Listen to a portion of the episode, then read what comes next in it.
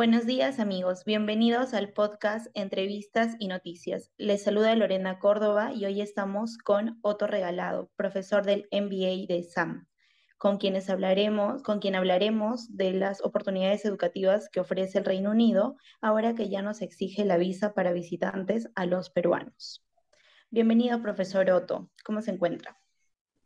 Eh, muchas gracias por la invitación, Lorena. Encantado de estar en tu programa y gustoso de contestar las preguntas eh, sobre este tema, pues que bien nos ha sorprendido un poco, ya se venía negociando hace algún tiempo, ¿verdad? Así es, es una gran sorpresa, pero también eh, abre muchas oportunidades. Ante ello va mi primera pregunta. Profesor, ahora que los peruanos ya no necesitan la visa, qué oportunidades educativas pueden aprovechar en Reino Unido? Muy bien. A ver, yo siempre, yo siempre pienso que las personas, evidentemente, que tienen no solamente los medios económicos, sino también la posibilidad de ganarse alguna beca, ¿no es cierto? Eh, alguna práctica eh, en el extranjero, tienen grandes oportunidades, evidentemente, de conocer eh, tener mayor conocimiento y ampliar un poco su background, tanto profesional como académico, ¿verdad? Entonces, lo primero que tenemos que señalar es que, en efecto, eh, anteriormente necesitábamos hacer una serie de trámites que requerían tiempo, que costaban no solamente dinero, sino energía, y, evidentemente todo trámite que resulte engorroso eh, es parte de las barreras que, que, muchas veces están en nuestra zona de confort, no queremos superar. ¿Cierto? Entonces, ante esta situación, lo que se tiene es que podemos, los peruanos, viajar al Reino Unido hasta un tiempo. O sea, recordemos que cuando uno viaja a Estados Unidos con visa o cuando uno viene, va a Europa y dice, bueno, voy a ir a Europa, no puedo quedarme más de 90 días, ¿no? Entonces, digamos que para los estudios cortos se abre una oportunidad, pero si uno quiere estudiar en la universidad, estudiar una carrera, una maestría, un doctorado, o incluso idiomas a más largo tiempo, sí requiere de hacer gestiones como solicitar la visa de estudiante, ¿no? Claro, entiendo. Entonces, ante este periodo corto que nos da el acceso, eh, la exoneración de la, de la visa ahora para los peruanos, eh, ¿a qué becas podrían aplicar? A ver, eh, Siempre el, idioma eh, ha sido, o el segundo idioma ha sido una barrera, ¿no? Para quienes, porque la ley universitaria es muy clara, ¿no? La ley universitaria nos dice que si queremos graduarnos, ya sea de bachiller, de maestro, de doctor, necesitamos conocer algunas lenguas adicionales a la lengua materna.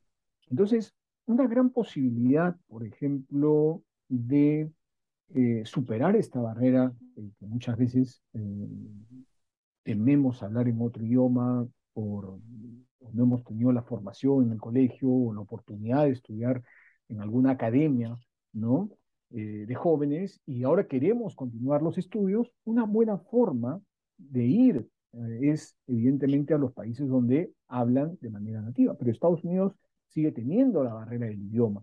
Entonces, Reino Unido se constituye una gran, gran oportunidad para aquellas personas que quieren ir, ya sea por estudios en verano, que son dos semanas, cuatro semanas, tal vez pueden ir este, un mes, dos meses o tres meses, ¿no es cierto?, a estudiar aquellos, mm, aquellas personas que tienen la disponibilidad, vale decir, los estudiantes.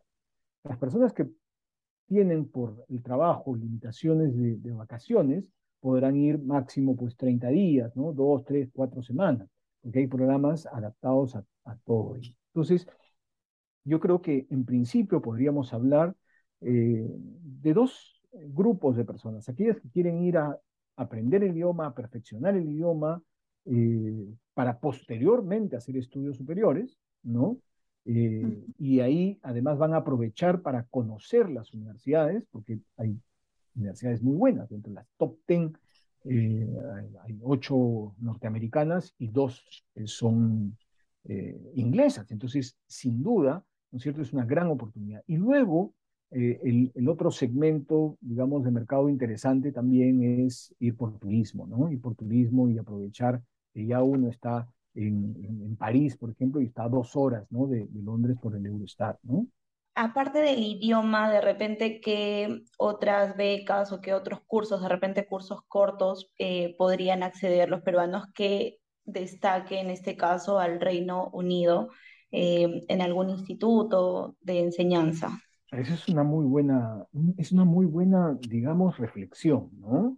Porque nosotros siempre pensamos, claro, se nos viene a la mente estudiar idiomas, se nos viene a estudiar una maestría o una carrera profesional.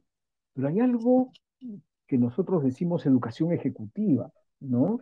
Formación continua, ¿no? Este, y, esto eh, requiere, en efecto, que son, son digamos, mm, cursos, diplomas, conferencias, eventos de toda naturaleza, porque incluso podríamos hablar de participación en ferias, ¿no? O congresos, ¿verdad? Participación en congresos. Entonces, se nos abre una gran oportunidad para poder, ¿no? Eh, asistir a estos seminarios, a estos cursos, eh, que pueden ser una conferencia, digamos, un coloquio de dos, tres, cuatro días, pero también podría ser, sin duda, un curso eh, de cuatro semanas, ¿no? un curso de gestión. Nosotros en, el SAM ofrecemos cursos desde con seminarios de dos, tres días, ¿no? hasta maestrías y doctorados. Entonces, imagínense aquellos cursos que no otorguen un grado académico ¿no? en educación continua, pueden tener esa modalidad, digamos, esa periodicidad de desde un día, ¿no? un full day, o puede ser dos semanas, tres semanas, cuatro semanas. Entonces, yo creo que ahí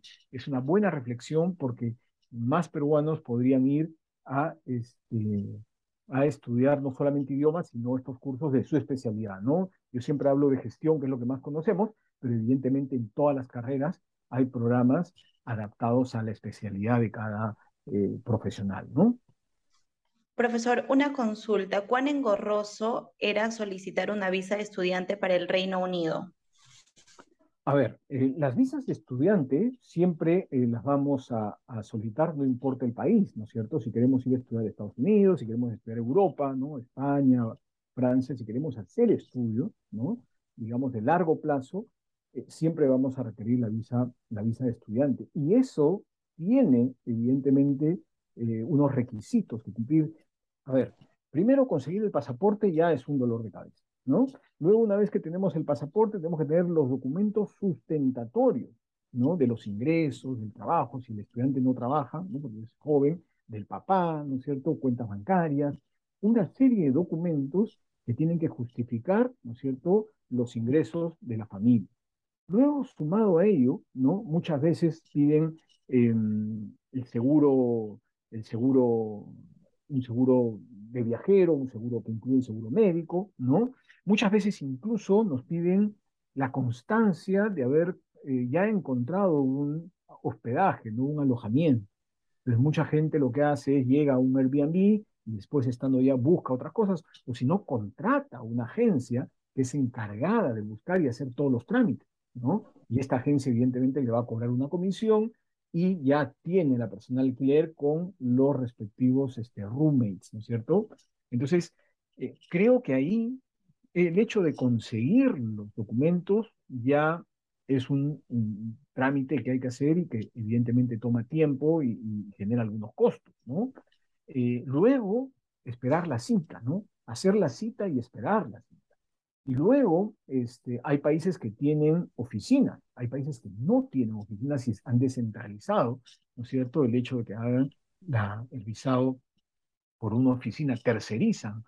Y eso tiene un tiempo, porque tienen que, la, oficina se encarga de recoger los documentos y enviarlo al país, ¿no? A una oficina consular en un país vecino, ¿sí? Para que revisen los documentos, analicen los documentos y regresen. Entonces aquí no solamente hablamos de recursos, digamos, económicos, sino de tiempo, que muchas veces no disponemos de, ¿no? Entonces, eh, evidentemente eso es algo que hay que hacerlo si es que uno se va a ir más de 90 días a Europa, o 60 días, o perdón, o, seis meses a, Estados Unidos o al Reino Unido, ¿cierto? De todas maneras al llegar. Entonces, ir a un curso corto ya te evita, puedes hacer esos trámites, que, repito, no solamente es un tema de, dinero, ¿no? Sino es un tema de energía, ¿no? De eh, hacer colas, hacer trámites, solicitar documentos y siempre hay cierto estrés, ¿no? Por la que lamentablemente los estudiantes, pues, todos hemos pasado por ello, ¿no?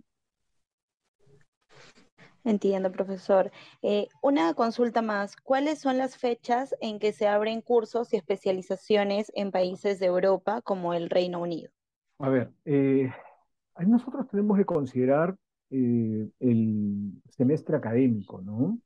en Perú nosotros tenemos marcados pues el, el, verano, los meses de enero, febrero, ¿no? Y en marzo eh, comienza, eh, digamos, el primer semestre académico y digamos que en los meses de agosto, después de las vacaciones del 28 de julio, comienza el segundo semestre académico. Entonces, nosotros estamos acostumbrados en la universidad a seguir ese semestre, en el colegio a seguir ese semestre, digamos, esos semestres, esos periodos académicos. En la escuela de posgrado, en las universidades, ¿no?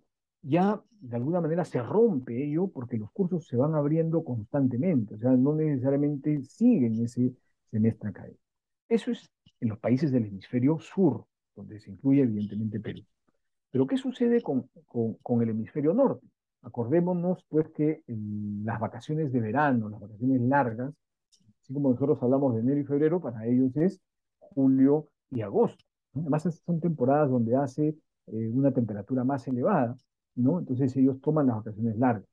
De hecho, aprovechan esas vacaciones ahora, a lo que ellos denominan el Summer School, ¿no es cierto? Los programas de verano para atraer, ¿no es cierto?, a un público como eh, ciudadanos peruanos o colombianos, que, que, que, estamos en la misma situación, que podamos ir a estudiar en esas estadías de verano. Entonces nosotros podríamos pensar que si nuestros escolares tienen vacaciones largas, ¿no? Eh, o, vacaciones de, digamos, de tres, eh, de dos, tres semanas en julio, podrían estudiar un curso de idiomas de dos o tres semanas, aprovechando esta Summer School en, en, en Reino Unido, ¿no? Pero luego, lo que tenemos que ver es que en el hemisferio norte, el calendario académico comienza en el mes de septiembre, ¿no? Y termina en el mes de mayo, junio, ¿no? Entonces, eh, es otro calendario. Entonces, si quisiéramos ir en enero y febrero, en nuestro enero y febrero, que es nuestro verano, podríamos ir, ¿no? Yo pienso que no hay la misma oferta que habría en las vacaciones largas, pero sobre todo lo que hay que tener en consideración es el clima, ¿no? Entonces, enero y febrero es un invierno y un invierno muy crudo, ¿no? Entonces, también hay que considerar ello, porque claro, yo viajo, pero tengo que requerir vestimenta especial, ¿no? Y digamos que no la vamos a pasar tan bien no vamos a aprovechar de la naturaleza, ¿no? Para ir en esos tiempos. Entonces, creo que es una buena pregunta ponerse un poco también dentro de las, eh, digamos, condiciones, ¿no? De las características que pueda tener el viaje programado, porque tiene que ser un viaje eh, programado, un viaje eh, que uno quiere realizar, ver cuál es el mejor, cuándo es el mejor tiempo, ¿no? Porque todo tiene sus pros y sus cons, ¿no es cierto? Siempre decimos hay cosas favorables como viajar en temporada baja, ¿no? Tema económico, eh, pero el clima pues es otro, ¿no? Importante definitivamente tener en cuenta el tema del, del, tiempo. Finalmente, profesor, además de Londres y sus instituciones educativas de gran prestigio que usted mencionó al inicio, ¿en qué otras ciudades del Reino Unido se pueden realizar cursos cortos? Bueno, este, nosotros pues conocemos eh, en principio, ¿no? Que, sabemos que el, Reino Unido agrupa cuatro países, ¿no? De hecho, el, más visitado y el más conocido es eh, evidentemente la ciudad más conocida y más visitada es Londres, pero no es la única, dentro de Inglaterra, ¿no? Pero hay alumnos que, que, que muy, digamos, o programas en todas las universidades en todo el territorio, ¿no? Por ejemplo, estoy pensando en Manchester, ¿no? Que es una ciudad en la que viaja, otra es Lancaster, donde la gente viaja, pero, pero este, también podría ser Glasgow, ¿no es cierto?, en Escocia, y también Irlanda del Norte recibe algunos este, estudiantes, ¿no? Pero creería yo, pues, que la gente conoce mucho más estas ciudades que son ciudades estudiantiles, ¿no? Donde además la ciudad está preparada para, recibir, para recibir alumnos, porque no solamente tiene las instituciones y no tiene residencias universitarias, ¿no? Y en las residencias universitarias, pues uno encuentra espacios adaptados para los presupuestos este, de los alumnos también, ¿no? Porque eh, sigue siendo eh, Londres una eh, ciudad en la que se necesita mayores recursos, no solamente por el tipo de cambio, ¿no? Una libra esterlina equivale más o menos a 4.5 soles, ¿no? O sea, estamos pensando un mayor valor más elevado que el, dólar y que el euro, ¿no? Y es una ciudad eh, igual de cara que París, ¿no? O sea, eh, dentro de las ciudades en Europa hay ciudades como París y Londres que necesita uno un poquito más de presupuesto si compara con ciudades como Madrid o Lisboa, por ejemplo, que eh, los precios son menores, ¿no? Y hablo de, del menú, hablo del transporte, hablo del hospedaje mismo, ¿no? Muchas gracias, profesor, por, por su tiempo. Ha sido una buena entrevista que creo que deja claro eh, tantas preguntas que nos hacemos pues los jóvenes estudiantes, ya que ahora con esta exoneración de la visa queremos tener nuevas oportunidades y por qué no considerar el Reino Unido como una buena opción. Muchas gracias por su tiempo y bien amigos, conmigo será hasta la próxima oportunidad. Gracias, que tengan buen día.